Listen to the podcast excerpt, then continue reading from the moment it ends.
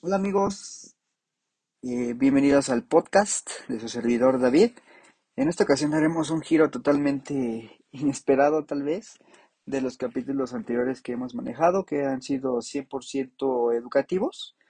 Eh, en esta ocasión eh, tomaremos temas deportivos de la Liga MX, de la Liga Mexicana, en concreto de la temporada de la Apertura 2021, del cual ya se acerca la fase final Em, o más bien ya estamos dentro de la liguilla, y les daré un preámbulo y un análisis un poquito rápido acerca de, los enfrentamientos que se estarán dando. Para los que no sepan, eh, les voy a dar el preámbulo. Eh, el torneo mexicano consta de siete jornadas en las cuales se enfrentan los 18 equipos que conforman la liga y al final de, de estas jornadas se viene la liguilla, que es la fase final o la fiesta grande como lo conocemos aquí en México, los aficionados futboleros. En la temporada regular del torneo Apertura 21 quedaron las clasificaciones que es del lugar primero al lugar 12. Los primeros cuatro equipos de, la clasificación pasan directos a cuartos de final y del lugar quinto hasta el doceavo se juega un repechaje a un partido único, es decir, solamente el partido de ida. En esta ocasión, en esta temporada, eh, los, primeros cuatro, los primeros cuatro equipos que tienen la calificación, el primero es América, que consiguió 34 puntos, el segundo Atlas con 29 puntos, el tercero León con 29 puntos y el cuarto lugar es el Club Tigres con 28 puntos. Entonces, a partir de ahí, los sembrados entre los sitios que es el quinto y el doceavo de la clasificación general se disputarán el repechaje, como se los mencioné anteriormente. Los cuatro partidos de esta ronda se juegan de la siguiente forma. El quinto lugar, que es el Santos Laguna con cuatro, perdón, con 24 puntos, va, se enfrentará contra el doceavo, que es Atlético de San Luis, que consiguió 20 puntos en las 17 jornadas. El siguiente encuentro es el sexto lugar, Toluca, con 24 puntos, contra el onceavo, que es Club Universidad Nacional, eh, los Pumas, con 21 puntos. El tercer encuentro es el séptimo lugar, que es Puebla, con 24 puntos, contra el Club Guadalajara, que es el décimo, que consiguió 22 puntos. Y el último encuentro de repechaje lo disputará el octavo lugar, que es Cruz Azul, que consiguió 23 puntos, contra el noveno, que es Rayados de Monterrey, que consiguió 22 puntos. Eh, los equipos eliminados de la fase regular del torneo fueron el Mazatlán, eh, Necaxa, Pachuca, eh, Juárez, Querétaro y Tijuana. Ellos están fuera de la fiesta grande, fuera de la liguilla, eh, que fueron los que consiguieron menos puntos. Eh, los partidos de repechaje, eh, los cuatro que les mencioné, se jugarán entre el 20 y el 21 de noviembre.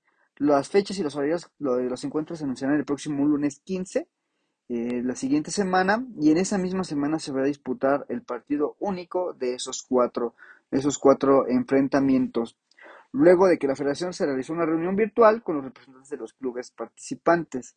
De ahí, de los cuatro encuentros, que son ocho equipos, clasificarán cuatro, lo cual completará la tabla de ocho equipos, de ocho equipos clasificados a la fase final, y de ahí se enfrentarán eh, el lugar primero contra el octavo, el lugar segundo contra el séptimo, el lugar tercero contra el sexto, y el último partido es el cuarto y quinto lugar. Pero ahorita vamos a analizar los partidos de repechaje, lo cual es algo bastante interesante ya que eh, muchas personas se involucran en la situación de las apuestas o u otras simplemente con el, con el afán y el, el este, fanatismo de, del fútbol mexicano. El primer encuentro que para mí es el más parejo, más parejo, perdón, más disparejo, y no es porque yo le vaya al Santos, que soy eh, seguidor desde siempre, desde la infancia de Club Santos Laguna, a pesar de que no soy de Torreón, pero soy fiel seguidor, fiel hincha del club. Entonces, pero es quinto contra el doceavo. Me parece que en esta ocasión, de entre Santos Laguna y Atlético de San Luis, para mi parecer, en cuestión de rendimientos, en cuestión de ofensivas, defensivas, de plantel incluso, que Santos está colocado en el cuarto lugar de plantillas más valiosas de, la liga. Entonces me parece que Santos aquí tendría que echar mano de la calidad individual de cada uno de sus jugadores, de ahorita, de aprovechar el gran nivel que tiene el chileno Diego Valdés, que es seleccionado nacional de su país, y de algunos otros tantos como Fernando Borrearán, que es este seleccionado uruguayo, de Félix Torres, que es defensa central, es seleccionado ecuatoriano, y de Ayrton Preciado, que también es ecuatoriano y también es seleccionado. Así como también cuenta en su plantel con, con seleccionados nacionales mexicanos, como es el caso del medallista olímpico Eduardo El Mudo Aguirre. Entonces me parece que Santos en plantel, en, táctica de juego, en lo que ha demostrado a lo largo de las 17 jornadas, me parece que es superior al Atlético de San Luis, que aunque inclusive ellos se enfrentaron en la jornada 17, eh, allá en Torreón, en la casa del Santos, en el TCM, que es el territorio Santos Modelo, se enfrentaron allá y resultó un empate 0 a 0. Y de nuevo se van a enfrentar el próximo, podría ser jueves, me parece que van a jugar el día jueves, porque les comento que los, las fechas aún no están confirmadas ni los horarios, pero lo más seguro es que jueguen el día jueves. Entonces me parece que aquí Santos pasaría a la siguiente ronda. El siguiente encuentro, que es Toluca, que es el sexto lugar de la tabla general, contra el onceavo de la tabla, es Club Universidad Nacional Autónoma de México. Los Pumas. Aquí me parece un partido, a pesar de la diferencia en posición de tabla, pero no tanto en puntos, porque Toluca obtuvo 24 y Pumas 21. Me parece que va a ser un, un partido parejo. porque Por el cierre que tuvo Pumas al remontarle un resultado adverso de 3 a 1, remontando un 4-3 para poder así lograr su clasificación, ya que estaban eliminados. Necesitaban ganar y una serie de resultados que se dieron para que pudieran clasificar a la ronda de repechaje. Entonces aquí yo siento, por la forma de juego a lo largo del torneo, me parece que es favorito Toluca. Pero el embrión anímico que tuvieron eh, los Pumas en este último partido de la fase regular, me parece que va a ser importante. Pero tomando en cuenta que Toluca juega en casa, eh, creo que yo me inclinaría a un resultado positivo para los Diablos Rojos del Toluca. Entonces yo veo a Toluca pasando a la siguiente ronda de cuartos de final. El siguiente partido eh, que es el lugar séptimo de la tabla, que es Puebla contra el décimo, que es Club Deportivo Guadalajara, las Chivas. Me parece que ahí está un poco más apretado. Me parece que también Puebla eh, viene haciendo bien las cosas, tiene un plantel modesto, pero que está con buena funcionalidad de la, de la mano del entrenador Lacamón, que, que es un buen técnico, que el torneo pasado llegaron a cuartos de final, eh, me parece que yo, por el desempeño a lo largo de las jornadas, eh, me parece que Puebla estaría pasando a la siguiente ronda, a los camoteros de Puebla. El siguiente partido, que es el octavo, que es Cruz Azul, contra el noveno, que es Rayados de Monterrey. Ahí la diferencia de puntos es de un punto. Cruz Azul obtuvo 23 y Monterrey obtuvo 22. Sin duda es el partido más parejo de la serie de, encuentros de la liguilla, de repechaje. Yo me inclinaría por Rayados de Monterrey, la verdad. ¿Por qué? Porque vienen con el embrión anímico de ser campeones de la Conca Champions, ser campeones de la región, de la Confederación. Van a representar eh, en diciembre, eh, ya en Qatar, al fútbol mexicano y en sí a toda la región de la, de la CONCACAF, que es nuestra confederación. La confederación de la CONCACAF eh, representa a Norteamérica, Centroamérica, es decir, a la liga de la MLS, que es la liga de Estados Unidos, a la liga MX, que es la liga mexicana, y las ligas de Honduras, de Guatemala, de El Salvador, de, de Costa Rica, de, toda esta zona de los países que colindan, que son parte de Centroamérica. Entonces me parece que por ese factor y por el factor de que Cruz Azul fue remontado en la última jornada por los Pumas, que en el primer tiempo iban ganando 3-1. Me parece que Cruz Azul estaba veniendo haciendo un juego muy importante, muy bueno. En los primeros 45 minutos de, ese enfrentamiento del pasado domingo. Pero la motivación y la necesidad de buscar el resultado de Pumas exhibió las, las dolencias en defensa de Cruz Azul. Entonces yo me iría porque pasa Rayados de Monterrey. Entonces, si se diera esta, esta combinación de resultados, de que pasa Santos Laguna, de que pasa Toluca, de que pasa Puebla y de que pasa a la siguiente ronda Monterrey, la tabla y los encuentros de liguilla de cuartos de final quedaría primero, primer lugar América, segundo lugar Atlas, tercer lugar León, cuarto lugar Tigres, que esos son los que ya están calificados directamente a cuartos de final, y de ahí vendría quinto lugar Santos, sexto lugar Toluca, séptimo lugar Puebla y octavo Rayados de Monterrey. Entonces, si se dieran esta, esta combinación de resultados y estos pronósticos que les estoy comentando, la fase de cuartos de final sería América Monterrey, Atlas Puebla, León Toluca y Tigres Santos. Me parece que es una serie de cuartos de final muy, muy interesante bastante de, pronósticos reservados, pero me voy a aventurar a darles la quiniela de su servidor. América Monterrey, me parece que América del torneo pasado a este es el más regular. Ha sido el club que tiene mayor cantidad de puntos en, las, en, en los dos torneos, en el clausura 21 y en el apertura 21 que es este. Me parece que América estaría derrotando a Rayados me parece que sí parte, no como amplio favorito, pero como favorito, por la cantidad de puntos y la regularidad, que ha tenido en los dos torneos. Atlas Puebla, híjole, Atlas viene haciendo un torneo muy bueno, Puebla también, pero me parece que aquí favorito quedaría Atlas, Atlas, me parece que sí. El siguiente encuentro sería León Toluca. Otro buen enfrentamiento. Aquí cabe decir que los enfrentamientos de cuartos finales ida y vuelta. Eh, el partido de ida se da en, la localidad de los equipos que quedaron de quinto a octavo.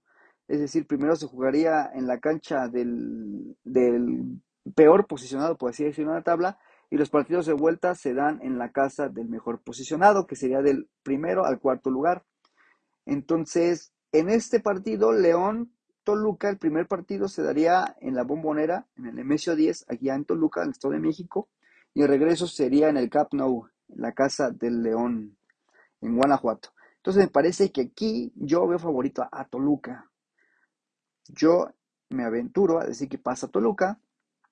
Y el siguiente encuentro y último de la fase de cuartos de final sería Tigres contra Santos el partido más parejo de la serie, de la serie de cuartos, me parece y no es porque saca, saque a relucir los colores que lleva mi sangre, que es verde y blanca, me parece que Santos pasaría a la siguiente fase.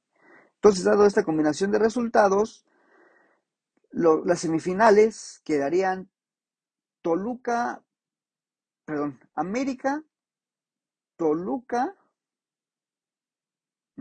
América, Toluca, Atlas, no, perdón, perdón.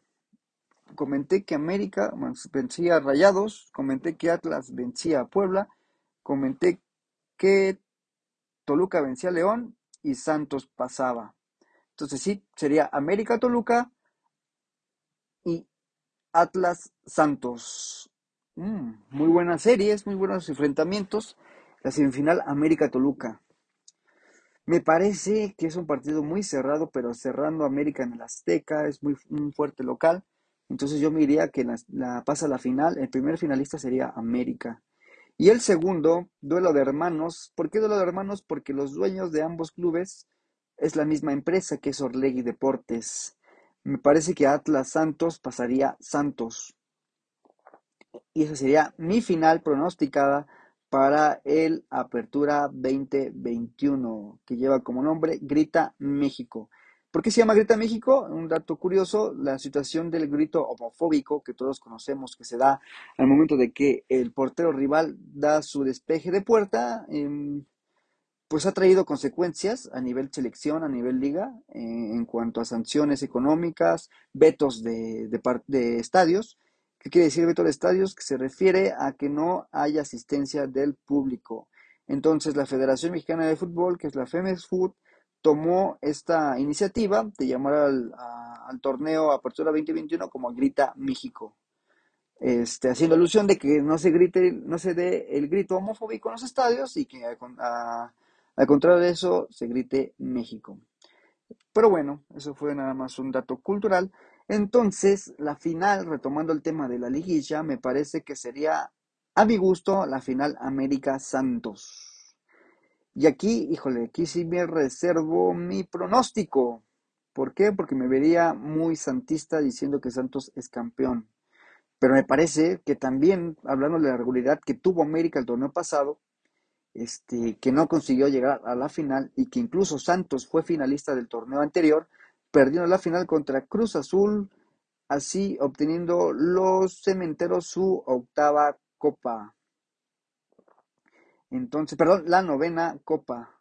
Entonces, me parece que Santos repetiría como finalista de la liga y yo creo que sí podría ser campeón.